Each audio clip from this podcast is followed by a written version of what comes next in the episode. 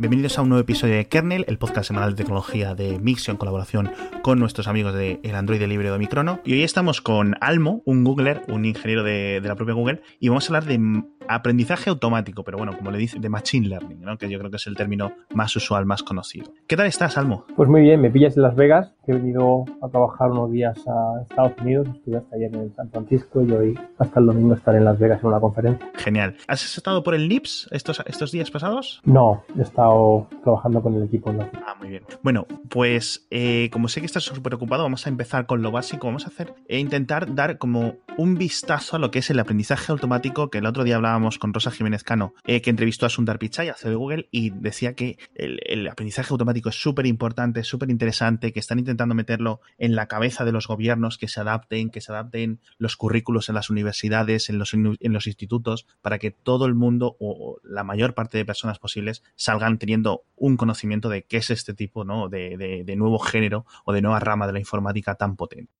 Entonces yo creo que podemos empezar con lo básico. ¿Qué es Machine Learning y qué es inteligencia artificial y, en qué se diferencian? Pues mira, eh, inteligencia artificial es eh, toda una rama de, de, la computación y bueno, en realidad de otras áreas de, de, la ciencia que lo que intenta es desarrollar sistemas que produzcan o simulen el comportamiento inteligente que tenemos los seres humanos. Esto incluye, por ejemplo, pues áreas como la planificación, o el procesamiento del lenguaje natural, los aspectos relacionados con percepción en general, percepción artificial si quieres, incluso razonamiento, ¿no? sistemas expertos y este, y este tipo de, de áreas. Entonces, eh, hay unos aspectos que se consideran como inteligentes que son básicamente los, los procesos de aprendizaje. Entonces, cuando eh, queremos reproducir la forma en la que aprenden los seres humanos, entramos en un área que se llama Machine Learning. Y que una buena forma de entenderlo es eh, básicamente intentamos que las máquinas aprendan de la misma forma que aprenden los niños pequeños, con ejemplos. Entonces, aunque suena muy rimbombante y en realidad los resultados que se tienen aplicados a distintos productos son uh, realmente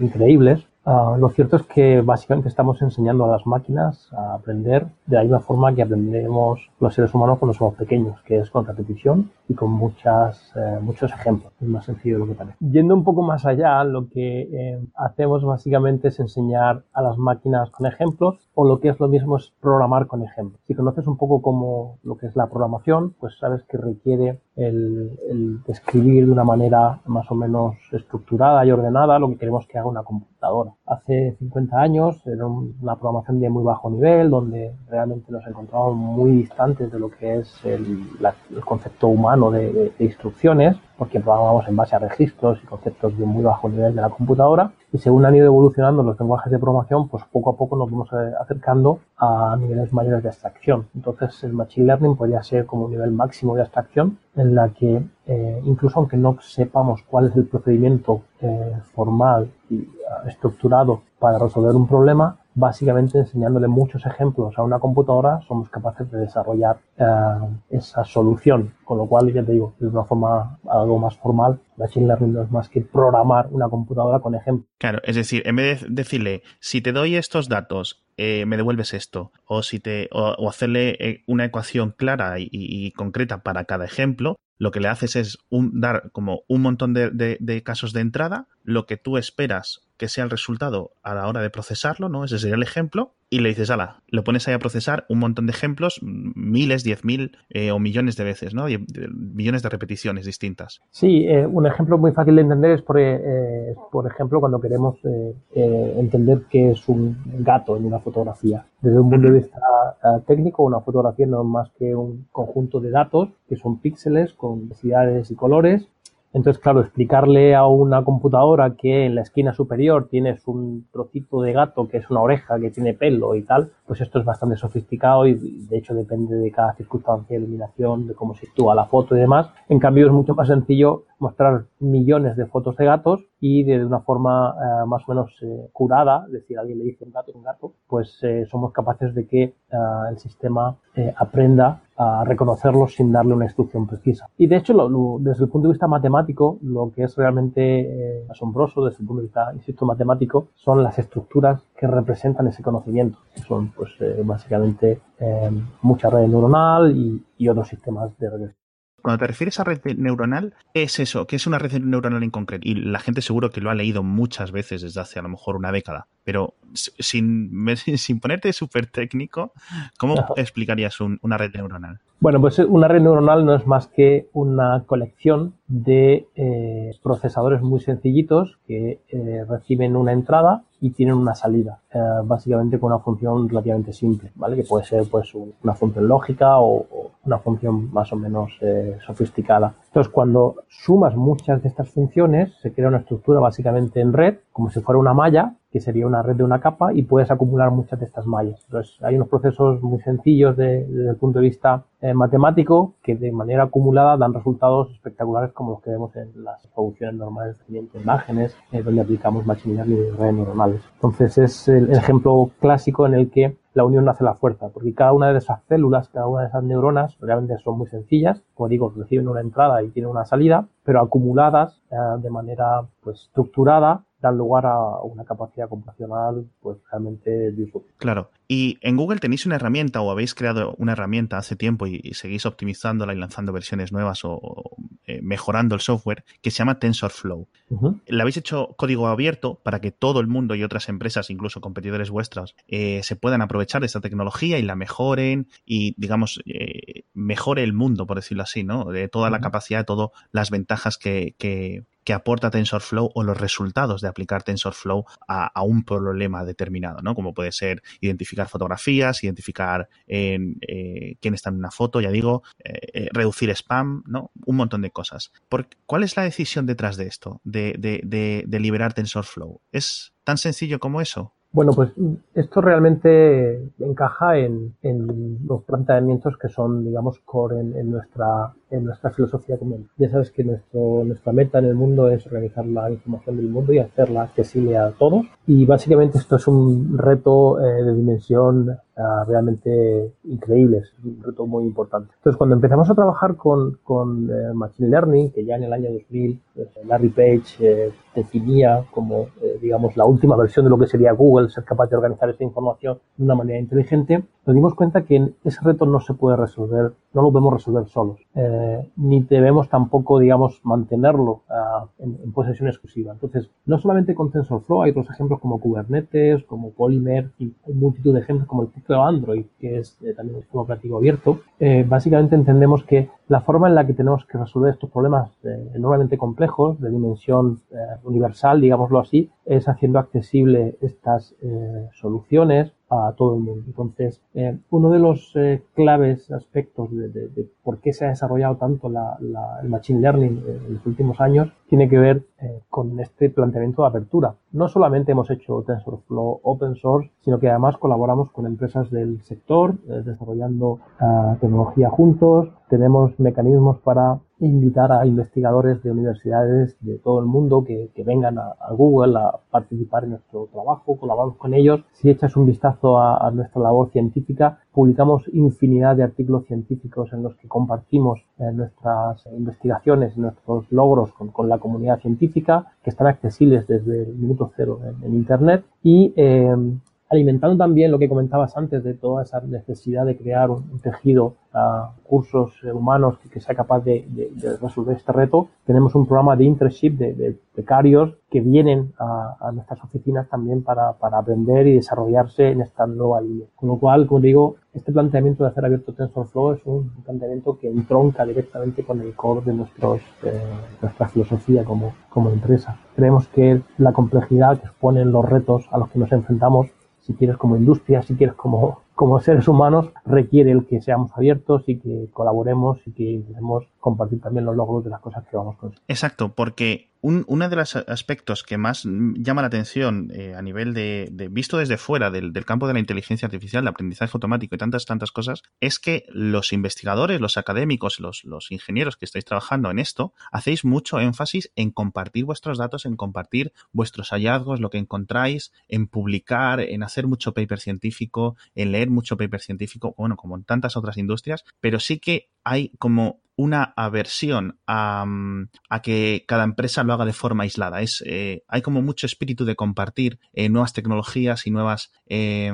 cambios y mini, ya digo, hallazgos que puedan mejorar otras tecnologías. Es decir, lo que alguien encuentra a lo mejor aprendiendo a distinguir ciclistas con las cámaras de un coche autónomo, se puede utilizar a lo mejor para mm, detectar noticias falsas Bueno, em, como te decía, em, yo creo que uno de los factores que, ha contribuido a la explosión en, resultados, en logros tan significativos que hemos conseguido, ha sido eh, el ser capaz de, no solamente compartir eh, los algoritmos y los logros, que también, sino ah, además incluso eh, hacer accesibles datasets de, información para hacer entrenamiento de sistemas. Hoy Internet permite hacer a todo este tipo de información. Y yo además añadiría otro aspecto más que creo que es significativo y es que hemos productificado de una manera muy rápida. Ah, si conoces un poco el área, eh, pues los primeros algoritmos de Machine Learning, el perceptrón, ese tipo de cosas son de finales de los 40, 22 de los 50, ya habían algunas cosas, incluso a un nivel mucho más básico, lo que es eh, regresión y estadística que se aplica en inferencia, pues es del siglo XIX, final del XVIII,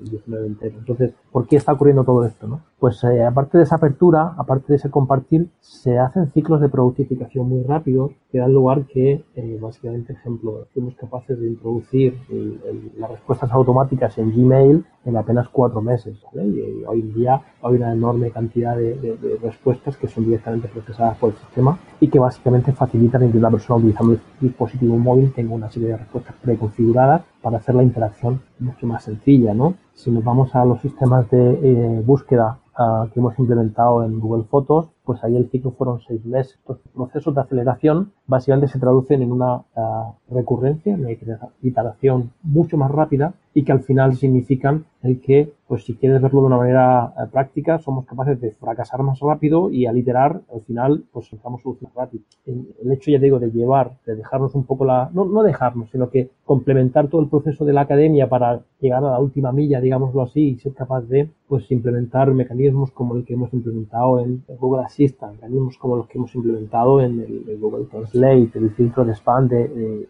Gmail o, o las funcionalidades que nos permiten detectar malware en, en, Chrome, pues básicamente, como digo, es hemos ido complementando esos mecanismos para eh, agilizar y para ser capaz de agregar ese conocimiento compartido, que por otra parte, como te decía, es la única forma, creo yo, de enfrentarnos a estos retos de complejidad a veces difícilmente mesurable, porque son problemas muy, muy complejos. Sí, y sabes, uno, uno de los sitios donde creo que más se ha visto recientemente, o el público ha podido ver más recientemente la evolución de, de estos algoritmos vuestros, por ejemplo, en reconocimiento de fotos, es decir, mucho del entrenamiento eh, que ha hecho que la cámara del Google Pixel 2, eh, por ejemplo, sea tan excelente y sorprendente, ¿no? Que con un sensor eh, único con una lente más o menos normalilla sea capaz de obtener unas fotos, unos resultados tan excelentes, sobre todo en baja luz, yo entiendo que ha sido gracias al entrenamiento de los años anteriores con procesando un montón de imágenes en Google Fotos y, cosas así. Otro ejemplo a lo mejor puede ser, no sé si me vas a corregir, toda la evolución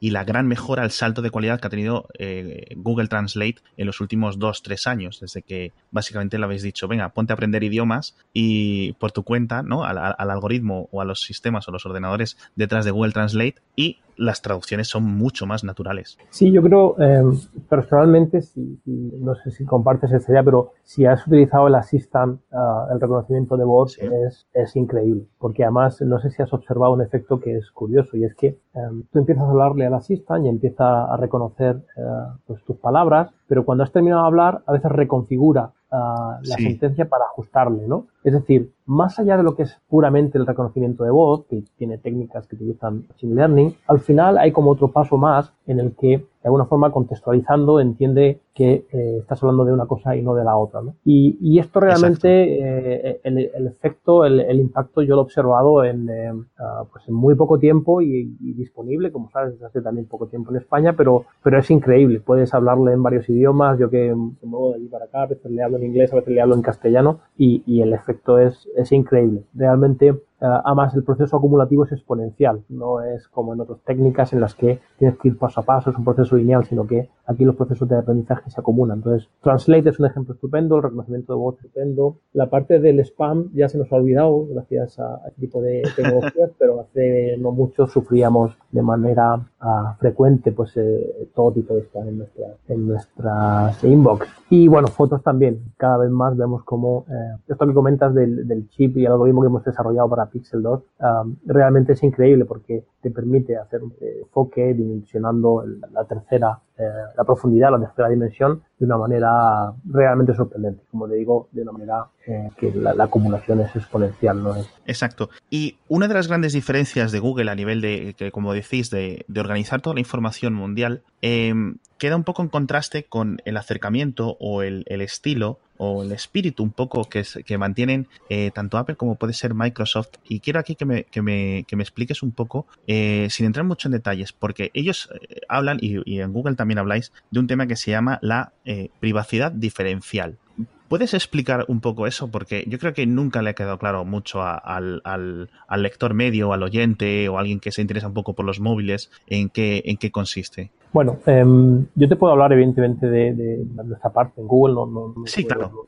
sobre eh, otras compañías, pero eh, como te puedes imaginar, no solamente en, las aplicaciones que se van a beneficiar del Machine Learning, sino en cualquier nueva tecnología, la confianza es fundamental. Necesitamos eh, introducir la tecnología de manera que el usuario se sienta confortable y que entienda los beneficios y sea capaz también de eh, pues administrar adecuadamente pues sus decisiones ¿no? entonces en, este sentido como bien sabes acabo de comentar eh, todas las soluciones relacionadas con e-learning pues se apoyan en una cantidad ingente de datos y además se ofrecen servicios personalizados, con lo cual pues eh, las implicaciones eh, son, son importantes y para nosotros es fundamental que los datos eh, permanezcan seguros. Y que de alguna manera cuando el usuario decida utilizar estas características nuevas, sea capaz de entender que nosotros vamos a proporcionar las máximas garantías de, calidad y de seguridad en nuestros datos, porque eso es fundamental, no ya en estos productos, sino en todos los productos que hace Google, y le vamos a dar al usuario la oportunidad de que decida en cada momento qué es lo que quiere hacer, qué información va a compartir y qué va a obtener. Entonces, en, este sentido, em, si conoces nuestra política y nuestras, eh, de hecho, desde el punto de vista de, UX, la, funcionalidad, pues el usuario sabe en todo momento qué tipo de información está, está manejando, qué tipo de información se utiliza para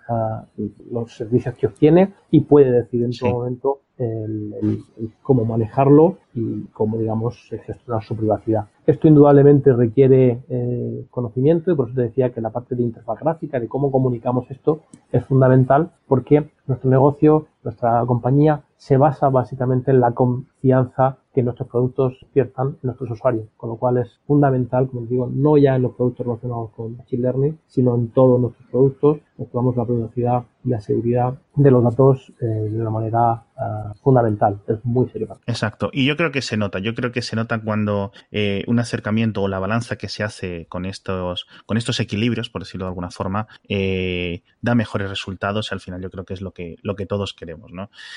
volviendo tres al tema de, Google Assistant, estoy recordando el Google Home y bueno, el Google, el, asistente de Google, que es el que, digamos, el cerebro del propio Google Home o de, los móviles en Android, etcétera.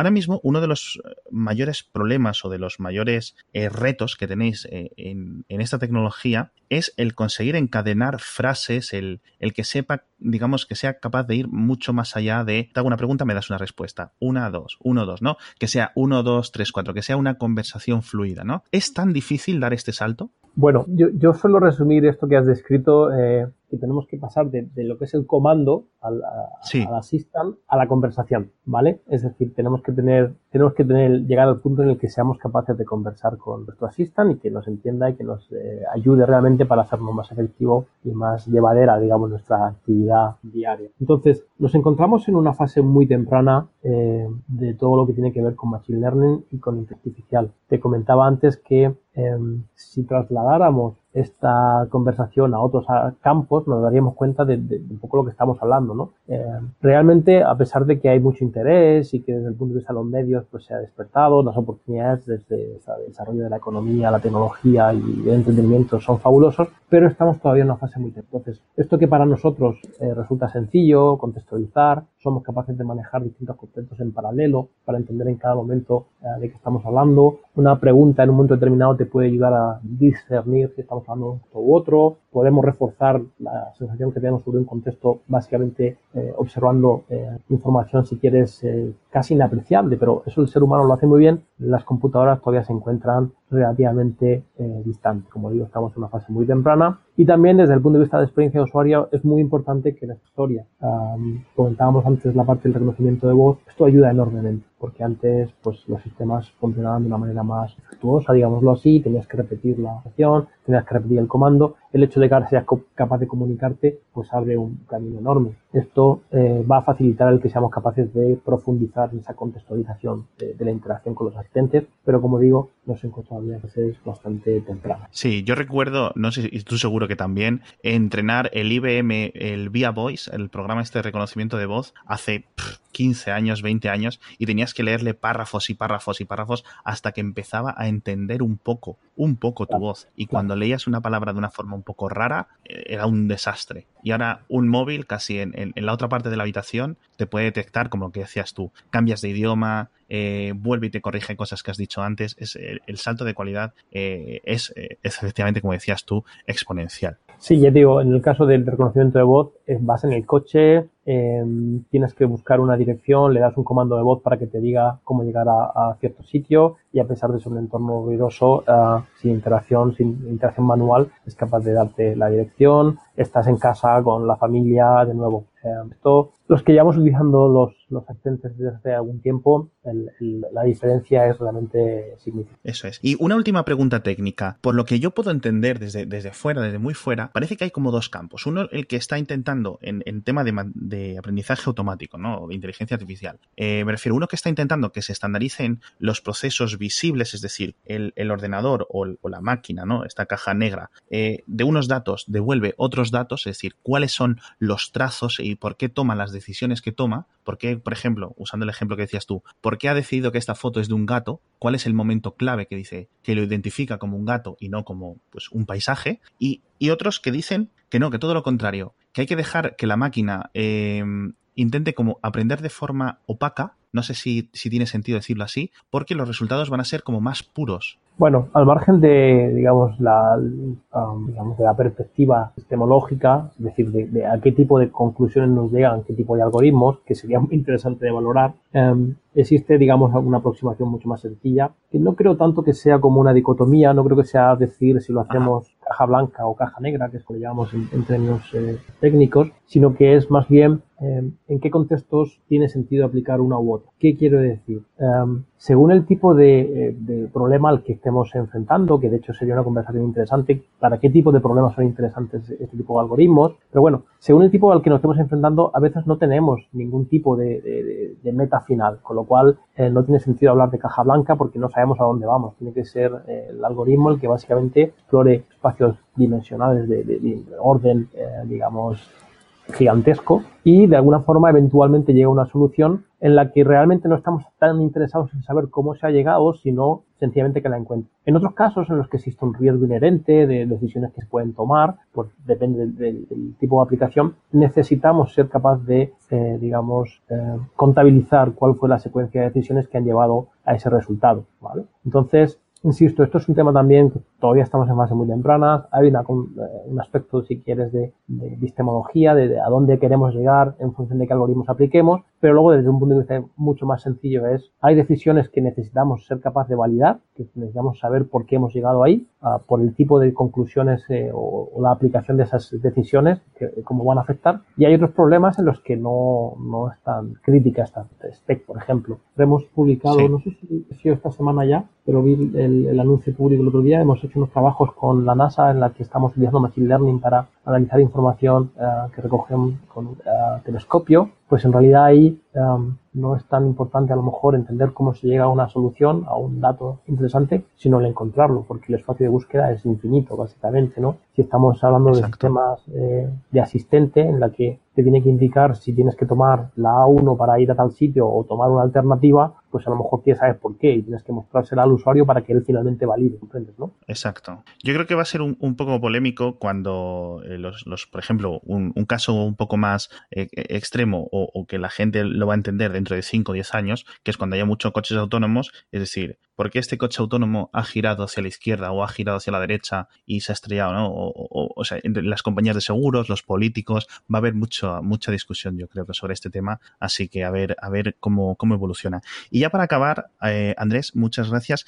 Eh, te voy a hacer dos preguntas ya a nivel eh, como de carrera profesional. Si alguien quisiera dedicarse a este tipo de tecnologías, em, bien desde análisis de datos o desde ingeniería o desde la academia, etcétera, ¿qué tipos de estudios deberías de perseguir? Imagínate que alguien que está ahora, que tiene 16 años, una chica, un chico que tiene 16, 18 años, que se plantea ve claramente cómo esto es el futuro, se lo dicen sus padres, se lo dicen sus profesores, lo lee, lo entiende, etcétera. ¿Dónde tendría que matricularse? ¿Hacia qué ramas debería de dirigirse? Bueno, estos, eh, lo que es procesamiento de, datos y machine learning, hay multitud de, áreas. Eh, evidentemente no es lo mismo trabajar en algoritmia, donde tu base matemática tiene que ser fundamental. Entonces, cualquier carrera desde matemáticas a matemáticas aplicadas, estadísticas, puede ser eh, un área de, formación básica.